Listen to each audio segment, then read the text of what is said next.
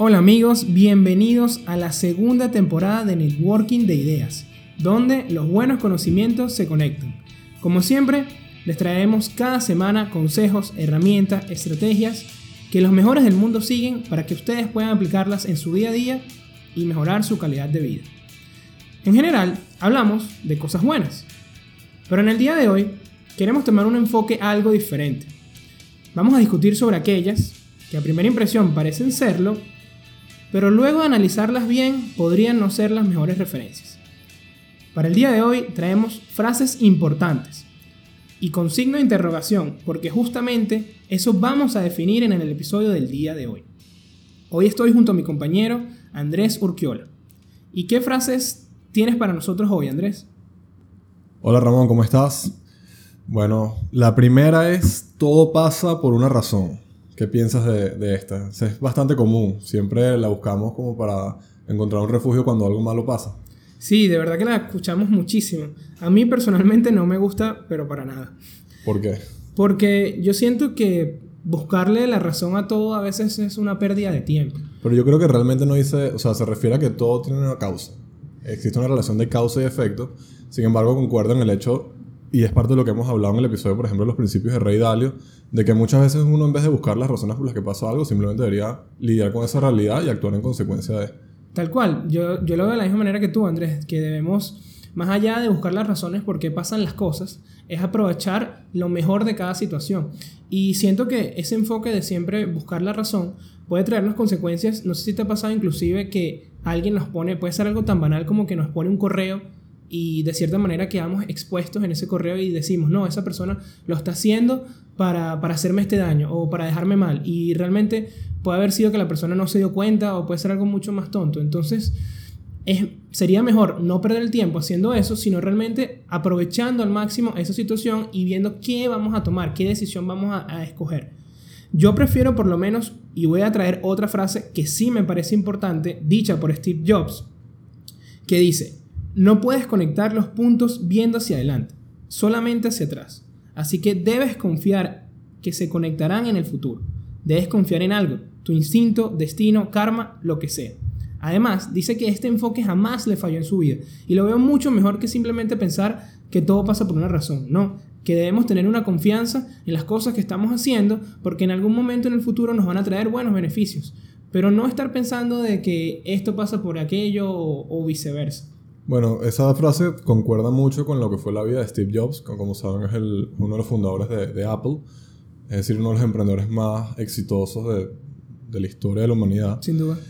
Y básicamente lo que yo pienso que él plantea ahí, él hace ese, ese, ese discurso en una graduación de una universidad de Estados Unidos. Sí, Stanford. De Stanford. Y él lo que, lo que busca plasmar en ese, en ese discurso y en parte en esta frase es que muchas veces el camino del emprendedor o el camino de las personas que de alguna manera no tienen un destino, tienen un destino definido, pero no necesariamente tienen un rumbo definido precisamente, como aquella frase también, que no la vamos a discutir, pero caminante no hay camino, se hace camino al andar. Pienso que es un poco esto, muchas veces tú sabes a dónde vas, no sabes cómo vas a llegar, pero cuando llegas allá te das cuenta que todas las acciones que tomaste antes, de alguna manera tienen un sentido.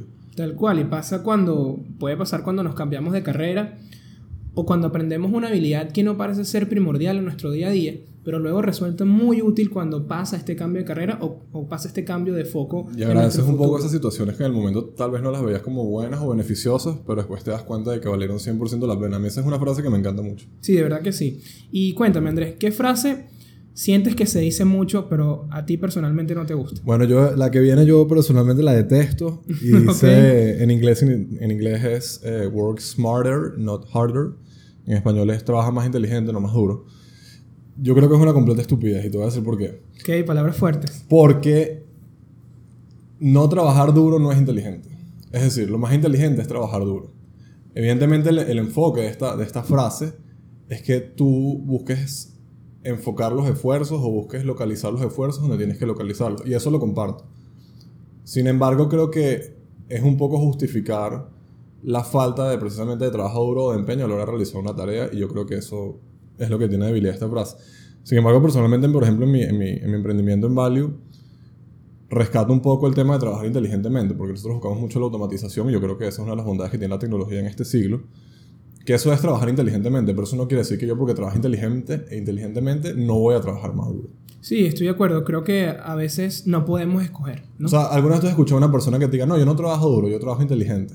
¿Qué, qué pensarías tú de esa persona? o sea... Sí, por mucho que, como dices tú en el ejemplo, que vale la pena rescatarlo, que puedes automatizar lo que sea, siempre va a haber algo que necesites esforzarte. Por supuesto. Y, y nuevos proyectos, nuevas ideas que al principio no van a ser automatizables, ¿no? Tienes que trabajar duro y, ojo, sí me gusta la parte de que hay veces que trabajamos duro y probablemente si hubiésemos detenido unos 5 minutos para pensar la mejor manera de hacerlo y, hubiésemos tenido, perdón, un mejor resultado en el proceso. Pero no por eso, como dices tú, sacrificarlo, ¿no? No es como que siempre hay una manera mejor de hacer las cosas, entonces eh, no lo voy a hacer porque cansa mucho, no, para nada. Yo estoy no de tiene acuerdo ningún sentido. que, nada. que la frase tiene un mal enfoque. Tú no vas a escuchar nunca a ningún emprendedor o ningún empresario, inclusive a nivel corporativo, que sea exitoso y que te diga que no trabaja duro. Que él diga, no, yo nada más trabajé inteligentemente durante 20 años. Steve Jobs, no, yo nada más trabajé inteligentemente. O sea, más bien hay todo lo contrario. Se, se- se sabe que, por ejemplo, Steve Jobs, él dice que él trabajaba 12, 14 horas todos los días por 3, 4, 5 años y por eso llegó a donde estaba. Y probablemente no fue el más inteligente trabajando, pero probablemente fue uno de los que trabajó más duro. Sin duda. Nada vence el trabajo duro. Eso es verdad. ¿Y qué otra frase Bueno, no te tengo gusta otra, tanto? tengo otra que no es que no me guste, pero creo que es una creencia popular que se le atribuye a Nicolás Maquiavelo. Nicolás Maquiavelo fue eh, un asesor político durante el Renacimiento en Florencia, de los Medici, si no De me los equivoco. Medici, correcto. Y él escribió el famoso libro del Príncipe. Excelente libro sobre poder, sobre Súper política. recomendado, es un libro que cualquier empresario, en general creo que cualquier persona debería leer, independientemente si compartes o no compartes lo que dice el Y libro. no es muy largo, de verdad que vale la pena que no, es cortico, es un, es un tratado político realmente, pero es bastante digerible. Y mm, básicamente... eh, ¿Qué me dice da- la frase? Me da risa como, como resumen todo el tratado a esta frase, que es el fin justifica los medios. Uy, no. Eh, bueno, no solamente no estoy de acuerdo con la frase, porque evidentemente no es como llega, eh, no, es lo, no es a dónde llega, sino es cómo llega realmente. Tal O sea, cual. lo importante no es, en mi opinión, pues no solamente en los negocios, sino en la vida, lo, lo importante no es el objetivo, sino el viaje.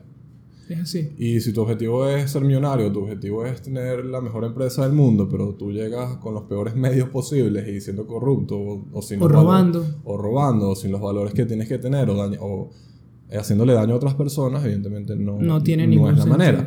Pero no solamente por eso es que es mala la frase, sino que además esa frase no aparece en ningún momento en ese libro.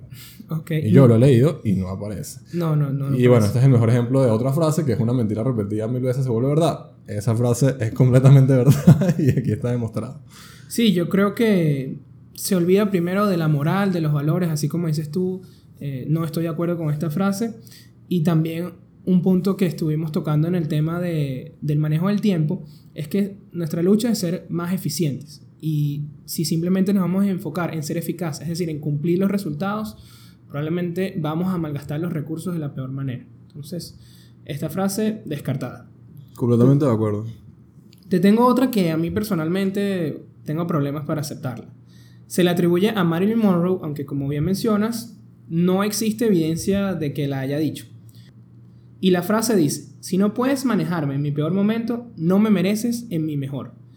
Y Porque no te gusta. porque A mí me es- encanta. Es, que me parece una excusa para tratar mal a las personas. Yo lo veo ese enfoque. Que no importa lo que pase, que nos esté pasando ahorita, de que nos sintamos mal, nos sintamos deprimidos o estemos pasando por un mal momento, no podemos agarrar esa excusa y tratar mal a las personas porque sí, no. Nosotros siempre vamos a ser responsables por lo que estamos haciendo.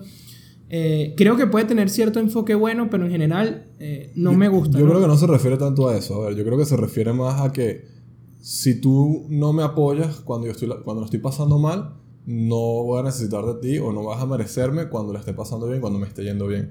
Yo creo que va más enfocado a eso, que cuando estás pasando por un mal momento en tu empresa y a nivel personal, ahí es donde realmente tú vas a saber con quién cuentas. Y si esas personas no están ahí cuando tú lo estás pasando mal, porque van a estar en tu vida cuando lo estás pasando bien.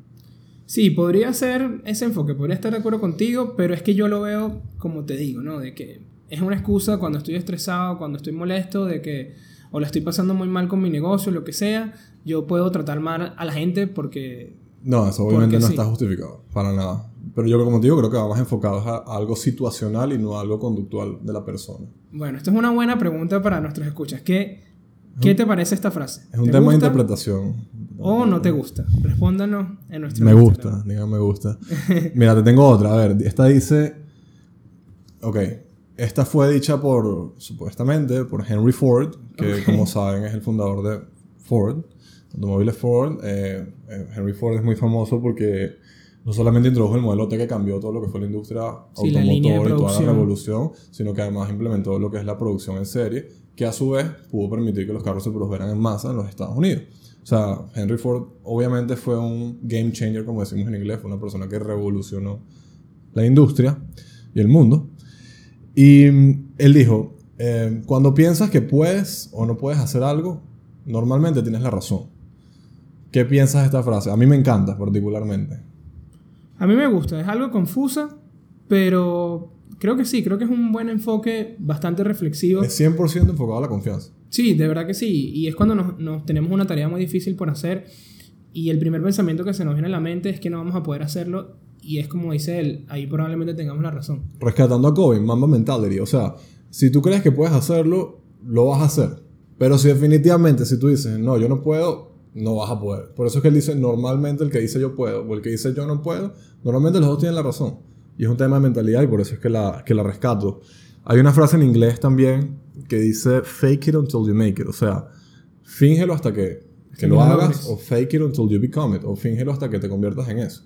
Y es eso, es el tema de la confianza. Yo creo que Es clave para hacerlo. Lo primero que necesitamos para hacer algo es la confianza. Y bueno, lastimosamente no puedo refutarte esto, Andrés. Creo gracias, que... gracias. creo que no, a mí no, a Henry Ford. Yo A no Henry. Ford tampoco. No, sí me gusta. Si en verdad lo dijo, muy bien, porque refleja también parte de lo que fue su trabajo, ¿no? Innovador y seguramente tuvo que tener confianza en lo que iba a hacer, a pesar de que al principio todo era un sueño, ¿no? ¿Quién se iba a manejar en esa época que pasaran de caballos a hacer miles de carros en un año? Y te tengo otra frase, Andrés, que yo creo que no te va a gustar. A ver, se le atribuye a Bill Gates y también una frase similar se le atribuye a Walter Chrysler, hablando de carros. Pero a ninguno de los dos se le ha determinado, se le ha tenido evidencia de que hayan dicho esta frase. Y dice lo siguiente, escoge una persona floja para hacer un trabajo duro, porque la persona floja encontrará la forma fácil de hacerlo. ¿Tú qué piensas de eso? Yo jamás escogería una persona floja para nada.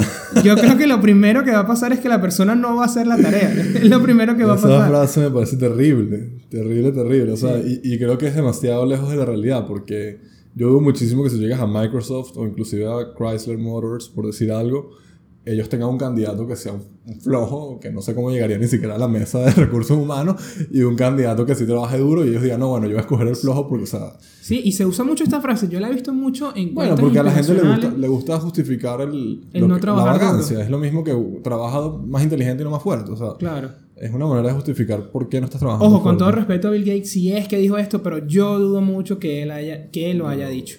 Yo también lo dudo muchísimo. Porque no, es lo mismo que, que, que lo que hablábamos de Steve Jobs. O sea, yo dudo muchísimo que Bill Gates. Que en algún trabajó momento de durísimo toda su vida. Exacto, cambie ese enfoque a que ahora va a contratar a alguien que, que es flojo para que haga una tarea. O sea, Creo que quiere resaltar la creatividad y la innovación, pero no, no De lo la logra. peor manera De la peor posible. manera. Y tiene, y tiene una historia bien, bien, bien curiosa, porque este enfoque de, de buscar ser atractivo a lo, a lo vago, a lo, a lo poco trabajador, pasa por un estudio que hace Frank Gilbert, un periodista, en 1920, que estaba analizando el desempeño de algunos obreros en ciertas obras de construcción y escribe un artículo al respecto. Y él encontró que aprendió más de los obreros que él consideraba flojos que de los que trabajaban constantemente. ¿Por qué? Porque estos que él consideraba vagos pensaban cada movimiento que iban a hacer. Eran muy metódicos, digamos, no voy a moverme innecesariamente este ladrillo a la izquierda o a la derecha, sino voy a hacer justamente lo necesario. Pero creo que igual pierde el enfoque, ¿no? Porque también trabajo mental no significa que, que sea, que sea flojo, no, no. Es eso, no es que usar la creatividad va a pasar por encima del trabajo duro. es que ser creativo no significa que seas flojo. Correctamente. Y ser flojo no significa que seas creativo. Ese es el tema, que, que en este caso esta frase va de que tienes que ser flojo para ser creativo. No, no, tú puedes trabajar muy duro y ser creativo igualmente. Sin duda. ¿Y qué otra frase tienes, Andrés? Mira, te tengo esta. Esta también la, va- la voy a destruir un poco. Ok. Dice... ¿Quién la eh, dijo? Bueno, la dijo, según la investigación que hicimos, la dijo Confucio, que fue un filósofo chino del siglo VI antes de Cristo. Muy famoso. Porque es muy famoso porque buscó inculcar lo que fue la moral y los valores en la sociedad eh, china de ese momento. Y bueno, creó toda una filosofía o una tendencia filosófica. Y hay una frase que dice, no importa qué tan lento vayas, mientras no te detengas. Ok. Creo que no me gusta, Andrés. Yo sé que... Bueno, cuéntame primero por qué no te gusta y después la destruyo yo también. Porque, a ver, y lo que estábamos hablando, el enfoque, la dirección. Completamente de acuerdo. Yo creo que primero lo que tú dices, la dirección es más importante que la velocidad. En eso la frase es un poco lo que dice, no dice eso.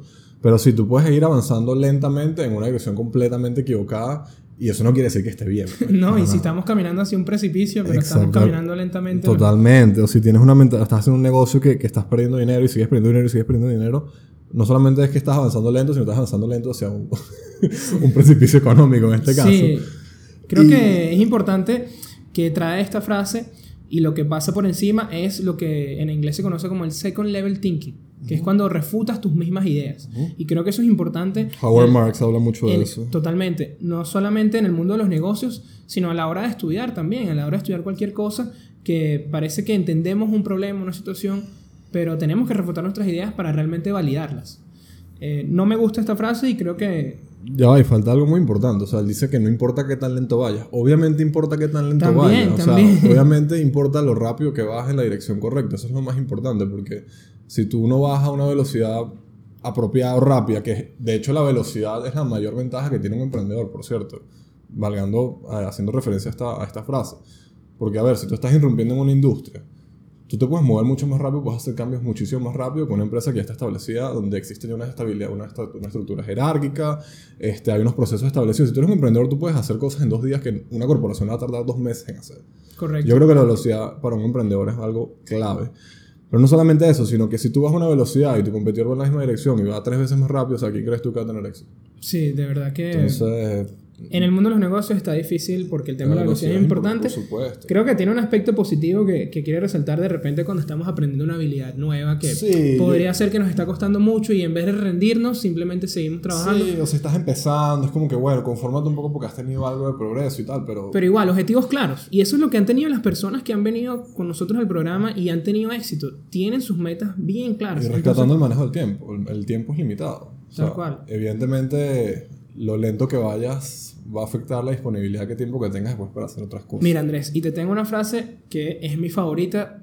No sé si vas a poder refutarla, vamos a ver. Y para mí me parece importante. Fue dicha por Martin Luther King, el famoso pastor estadounidense que luchó por los derechos afroamericanos en Estados Unidos durante el siglo XX.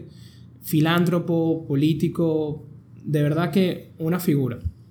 Y él dice, la última medida de un hombre no es en donde se encuentra en momentos de comodidad y de conveniencia, sino en donde se encuentra en los momentos de desafío y controversia. Para mí es la frase que más sigo a diario, es la frase que más me viene a la mente en mi día a día, Por- porque se explica por sí sola.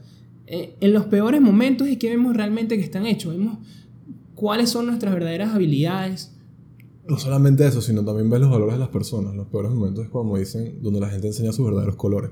Es así. Y Entonces estás de acuerdo, yo estoy 2000% de acuerdo con esta frase. que a mí me gusta. No solamente eso, sino es como, es como los equipos deportivos, pues. O sea, realmente, cuando un equipo tiene cuatro partidos perdiendo seguidos, entonces dices, bueno, vamos a ver cómo está el ambiente con estos Ahí salen estos los jugadores que verdad salen los Exactamente. Lo que llaman la, la casta de los futbolistas.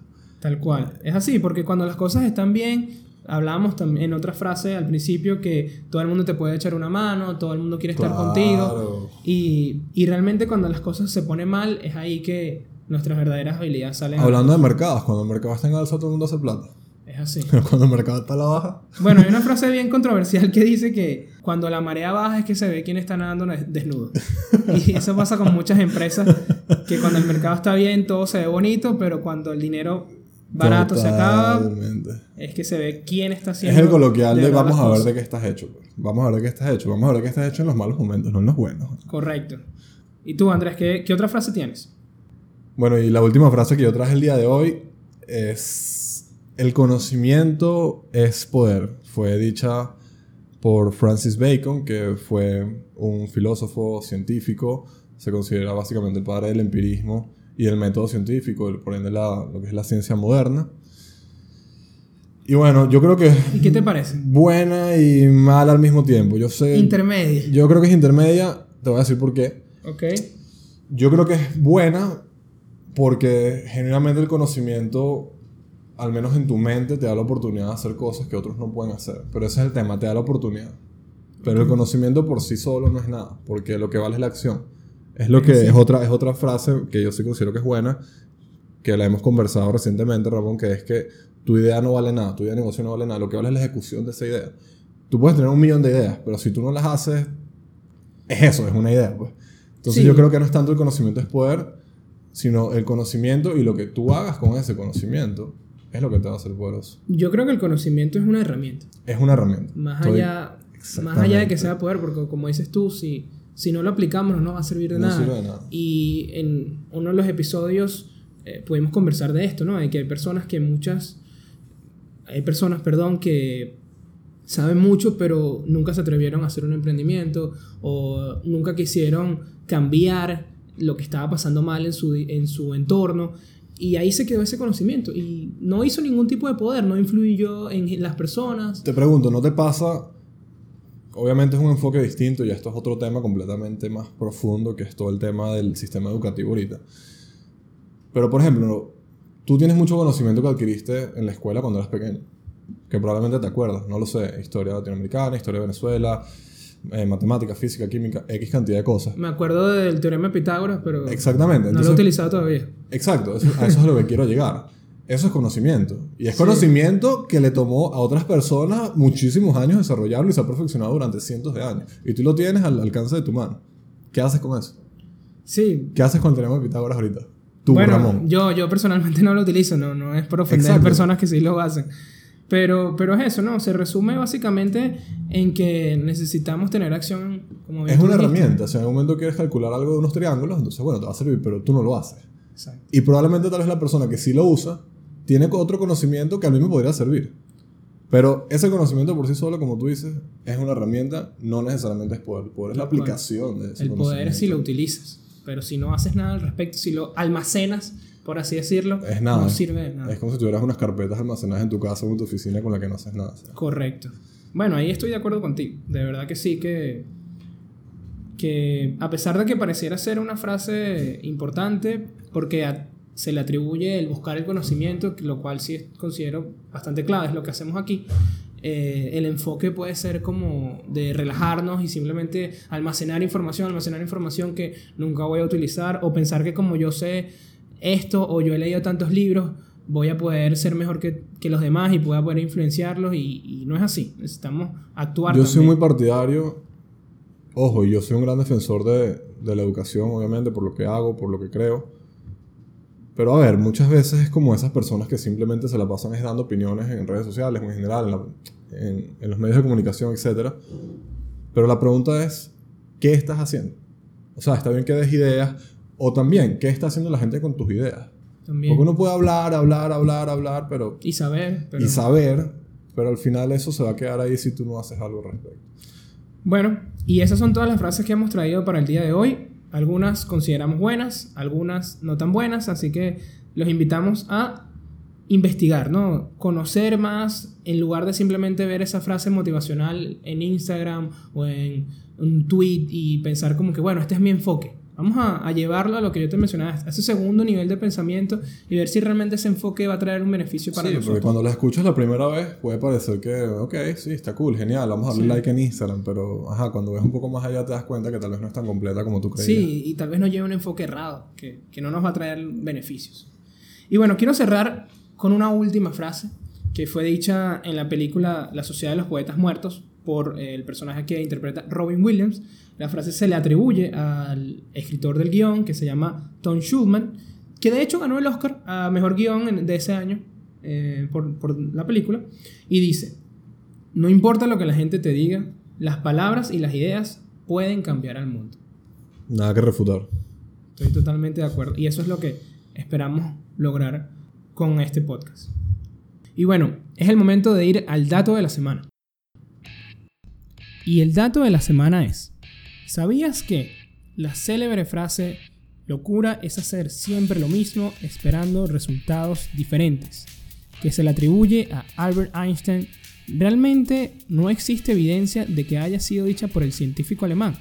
Sí, la primera vez que se vio esta frase fue en el libro de Rita Mae Brown, Muerte Súbita, y lo curioso es que el libro no fue publicado hasta 1983.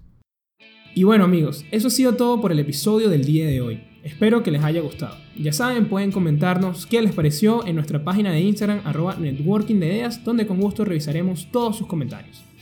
Y también recordarles que en nuestra página web myval-u.com pueden encontrar información no solo sobre este y otros episodios, sino también sobre todos los cursos de educación financiera que Value tiene para ti.